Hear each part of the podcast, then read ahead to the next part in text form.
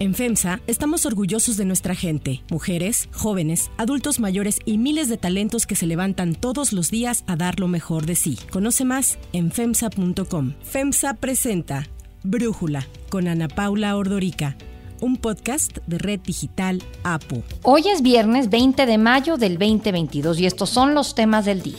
Semarnat recibe la manifestación de impacto ambiental para el tramo 5 sur del tren Maya, que reconoce daños de severos a críticos en 516 hectáreas. La OMS aprobó el uso de emergencia de la vacuna contra COVID de Cancino. En medio del proceso de compra por parte de Elon Musk, Twitter adopta una nueva política contra las fake news. Pero antes vamos con el tema de profundidad.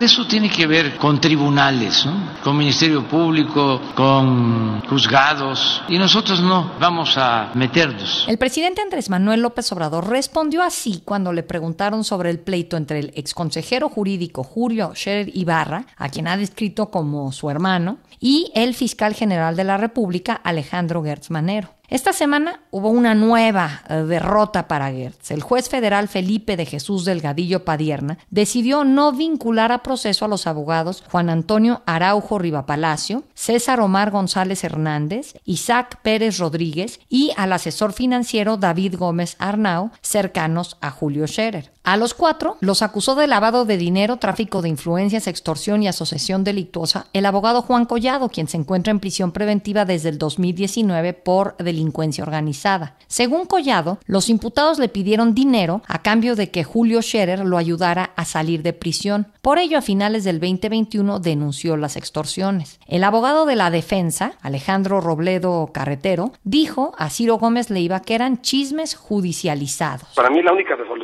viable jurídicamente es un nuevo ejercicio. La verdad es que creo que se dieron cuenta que eh, los chismes judicializados no funcionan. La Fiscalía General de la República presentó la acusación formal porque supuestamente Scherer utilizó las instituciones de México para tener una red delictiva dedicada a la extorsión y tráfico de influencias. La Fiscalía argumentó que las extorsiones causaron daño a por más de 37 millones de pesos. Sin embargo, después de una audiencia de más de 20 horas, el juez Delgadillo concluyó que los argumentos presentados no tenían fundamentos. Le encontraron irregularidades al Ministerio Público de la Fiscalía y dijo que actuó de mala fe. Delgadillo Padierna consideró que la Fiscalía imputó ficticiamente a Julio Scherer porque a pesar de acusarlo, no fue citado a comparecer y con ello se transgredió su derecho a una defensa adecuada. Por eso el juez pidió que se investigara a Juan Collado y a la Fiscalía General por presuntas violaciones a los derechos humanos y solicitó a la Comisión Nacional de Derechos Humanos que revise el caso. Ante la resolución, el abogado Alejandro Romero dijo que se ve la autonomía en el Poder Judicial de la Federación. Queda claro que el Poder Judicial Federal es autónomo y existe y es el equilibrio y el balance de este país. Este es el derrumbe de una más de las venganzas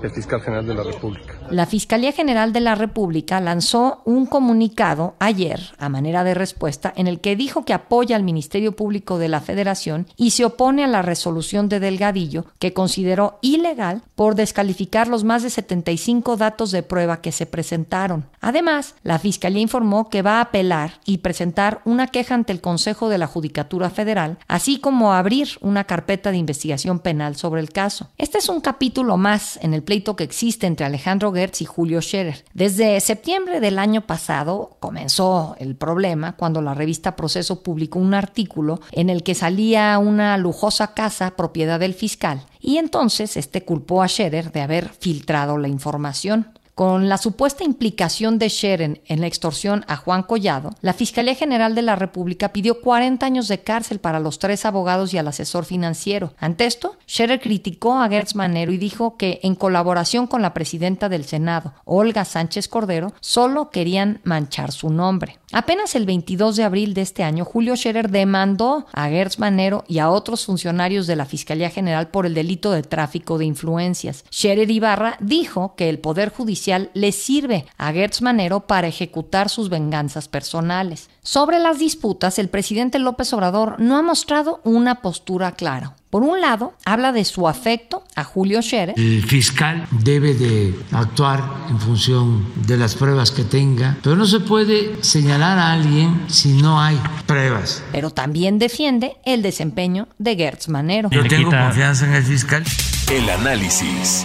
Para profundizar más en el tema, le agradezco a Omar Sánchez de Tagle, director de N Focus, unidad de periodismo de investigación de Televisa Univisión, platicar con nosotros. Omar, a ver, explican tú cómo entiendes que el presidente permite este pleitazo entre dos de sus más cercanos, porque pues de alguna manera el dañado acaba siendo él, ¿no? Sí, claro, o sea, este asunto que hemos visto recientemente, digamos, ayer con esta resolución que se daba de un juez en donde incluso regañaba al Ministerio Público, es un asunto muy complejo, pero además, si uno se mete al caso, vas a ver que este asunto viene aproximadamente desde noviembre del año pasado, en donde se ha usado a la Fiscalía, al Poder Judicial. Digamos, si ya bien no se usó a la Consejería Jurídica, sí por lo menos a quien estuvo al frente de ella, porque se están usando muchos asuntos que, como bien los dice, se vieron cuando era el consejero jurídico, hubo comunicación entre el fiscal, el presidente, y se están tocando temas que de alguna manera, todavía cuando era consejero jurídico Julio Scherer, pues sabía tanto la fiscalía, sabía tanto Julio, y este pleito ha crecido tanto que el que llegue a tribunales, pues a quien pone justamente en jaque es justamente el presidente, sobre todo porque ya debería tomarse una decisión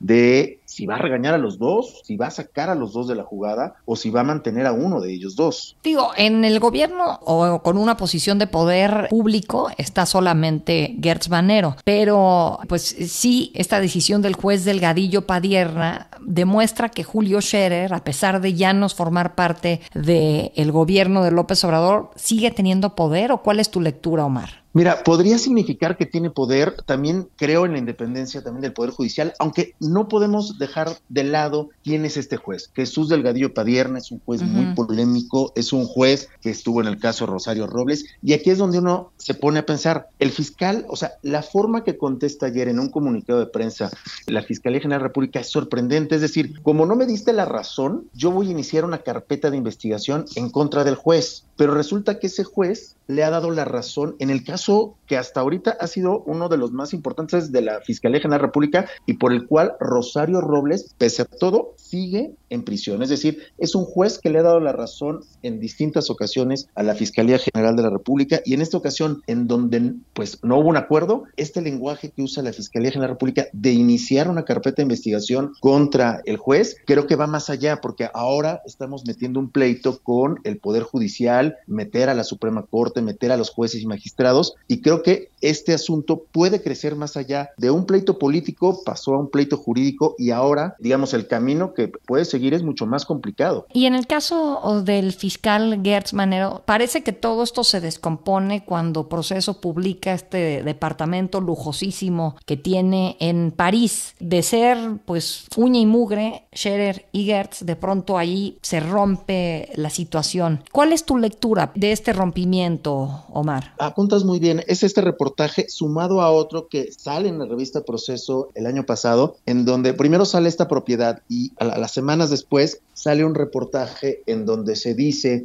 que el fiscal general de República recibe a muchos funcionarios, a muchas personas en su domicilio y en pantuflas. Esto sabemos que molestó fuertemente al fiscal, lo cual llevó incluso a una plática, recordarás que hace escasamente un mes sacaba el director de la revista Proceso, pues un momento incómodo en el que estuvo en una reunión con Gertz Manero y Julio Scherer, en donde pues aparentemente estaban haciendo un trato a favor de Gertz Manero con el asunto de la familia que tuvo encarcelada. Digamos, el pleito fue creciendo y sí, efectivamente, durante los dos primeros años, Gertz y Scherer eran los grandes amigos. Y creo que el problema es que justamente a ninguno de los dos se les ha puesto un alto desde la presidencia de la República. Y en ese sentido, si gana Gertz o si gana Scherer, el que pierde va a ser el presidente López Obrador. Va a ser el presidente López Obrador y yo creo que también si pensamos en las figuras, está perdiendo mucho la Fiscalía General de la República, es decir, no el fiscal, la dependencia, porque finalmente son casos que se caen, casos que no están funcionando y digamos, está perdiendo sí el presidente en una gran parte que sería en la política, pero en términos administrativos tenemos una Fiscalía General de la República que está enfocada en asuntos personales, un poder judicial que tiene que dirimir asuntos personales como el de la familia de Gers Manero y en este caso también el caso de Julio Scherer y creo que estamos perdiendo todos al final del día. Sin duda, Omar Sánchez de Tagle, muchísimas gracias por platicar con nosotros y darnos tu análisis.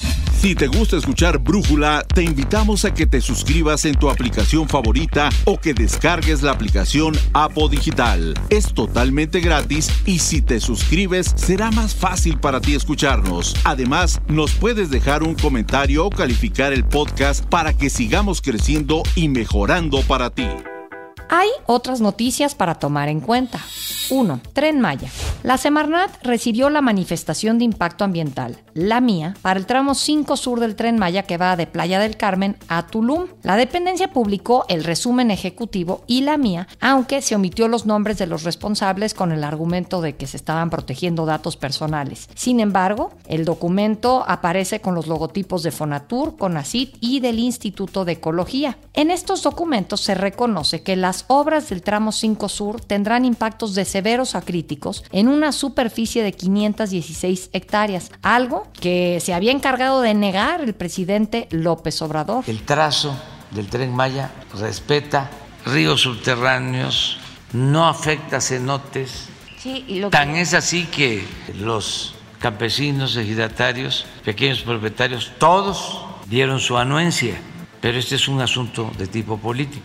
Entre los impactos se menciona la afectación de especies de flora, la alteración al paisaje, la modificación del uso de suelo y la alteración de sitios naturales o de monumentos en yacimientos arqueológicos. Quienes se oponen a la obra han señalado que la mía debió presentarse antes de iniciar las obras, pues al haber ya arrancado sin tener la mía, requisito exigido por la ley, ya se ha incurrido en una devastación a la zona. 2. Vacuna Cancino. La OMS aprobó el uso de emergencia de la vacuna contra COVID, Covidesia, producida por la farmacéutica china Cancino. Es la tercera vacuna china que logra el visto bueno de la OMS junto a Sinovac y Sinopharm. Además, es la la primera que se aprueba este año y que se incorpora a la cartera en la que ya se encuentran Pfizer BioNTech, Moderna, Johnson Johnson, AstraZeneca, Biotech y Novavax. La vacuna de Cancino se basa en un adenovirus modificado y es, junto a la de Johnson Johnson, la única de la lista de las OMS que es de dosis única. Además de que su aprobación da a Cancino la posibilidad de entrar en el programa COVAX, podría permitir que el gobierno de Estados Unidos la reconozca en sus requisitos de vacunación que exige a extranjeros que buscan entrar en ese país. Esto ayudaría mucho a los maestros y adultos mayores en México que fueron vacunados con Cancino y así, pues finalmente podrán entrar a Estados Unidos. La COFEPRIS celebró la decisión de la OMS señalando que se demuestra la solidez técnica de regulación sanitaria en México, además de que abona a la equidad en el acceso de las vacunas. Recordó que desde febrero del 2021 se autorizó esta vacuna en México, de las cuales se envasaron aquí en el país más de 13 millones de dosis. Adolfo Hernández Garduño, vocero de Cancino en México, así defendía los esfuerzos de la compañía en el desarrollo de la vacuna. En el caso particular de la plataforma en la cual se produce esta vacuna, que es de un virus inactivado. CanSino tiene una gran experiencia. En aquel entonces tomó cinco años desarrollar una vacuna para el ébola, que también tiene aprobación para uso de emergencia. Por ese motivo, CanSino fue relativamente fácil el poder implementar una vacuna de una sola dosis con una eficacia apropiada para coronavirus. 3. Twitter. A partir de ayer, Twitter adoptó una nueva política contra la desinformación a fin de combatir la propagación de contenidos falsos, sobre todo en momentos de conflictos como el de Ucrania. La plataforma ya no recomendará automáticamente contenidos engañosos y restringirá sus retweets y compartir los contenidos. Las nuevas directrices son parte de la política contra la desinformación en tiempos de crisis, que incluye etiquetas de advertencia a toda información infundada sobre crisis humanitarias en desarrollo, además de que no se podrá dar un me gusta, un reenviar o responder a mensajes que violen estas nuevas reglas. Abarcará conflictos, desastres naturales, crisis humanitarias o cualquier situación en donde haya una amenaza generalizada contra la seguridad o la salud pública. Según expertos, la nueva política contra la desinformación podría chocar con la perspectiva de Elon Musk, quien ha dicho que desea convertir a la red social, cuando la compre, en un refugio de la libre expresión. Para Brújula, Fernando Santillanes, especialista en temas de tecnología, explica cuáles serán los alcances de la nueva política y si podría impactar en el proceso de compra. Esta nueva política tendrá especial atención a cuentas que tengan una gran cantidad de retweets o de likes y que se detecte tienen información falsa. Perfiles de medios afiliados a los estados, políticos o instituciones gubernamentales verificadas son las que tendrán que apegarse a esta nueva política de desinformación. En caso de que algún perfil sea identificado, algún tweet, se le pondrá un mensaje para informar a los demás que esa cuenta puede estar desinformando, pero los tweets no serán borrados, simplemente serán marcados y su visibilidad, es decir, la posibilidad de que puedan ser virales, se eliminará. Las formas en las cuales puede ser tagueado, como se dice, o marcado como un tweet que desinforme, serán aquellos que sirvan de pretexto para nuevas agresiones por parte de actores armados o combatientes que puedan desencadenar el desplazamiento forzado de poblaciones vulnerables, que afecten negativamente la capacidad de organizaciones de protección humanitaria o inciten a la selección o vigilancia de grupos que puedan ser identificados con base en su afiliación o pertenencia política, religiosa, étnica o ideológica. Todo esto estará pensado para conflictos armados como el de Ucrania y Rusia, pero se espera se amplíe a otro tipo de situaciones sociales. Los demás usuarios de Twitter seguirán apegados a las reglas actuales, y aunque muchos piensan que esto es parte de los cambios que Elon Musk podría pues, eh, poner con la compra de Twitter, lo cierto es que lo que quiere es que se borren los bots o los usuarios falsos, algo muy difícil de hacerse y que casi representaría una refundación de la red social. Lo cierto es que con esta nueva política contra la desinformación se espera que Twitter tenga conversaciones más sanas. 4. Vangelis. What we need today more than anything else is to invest in beauty because beauty is harmony which comes from chaos. Vangelis, el compositor griego que musicalizó películas como Blade Runner o la ganadora del Oscar Chariots of Fire, falleció este jueves a los 79 años por complicaciones relacionadas con COVID en un hospital en Francia. Es reconocido por su participación para musicalizar distintos eventos deportivos como los Juegos Olímpicos del 2000 en Sydney, la Copa del Mundo del 2002 en Japón y Corea del Sur y los Juegos Olímpicos de 2004 en Atenas. Yo soy Ana Paula Ordorica. Brújula lo produce Batseba Feitelson. En la redacción, Airam Narváez. En la coordinación y redacción, Christopher Chimal. Y en la edición, Omar Lozano. Los esperamos el lunes con la información más importante del día. Que pasen, por lo pronto, un gran fin de semana. Oxo, Farmacias ISA, Cruz Verde, Oxo Gas, Coca-Cola FEMSA, Invera, Torrey y PTM son algunas de las muchas empresas que crean más de 245 mil empleos tan solo en México y generan valor como parte de FEMSA. FEMSA presentó Brújula con Ana Paula Ordorica, un podcast de Red Digital APO.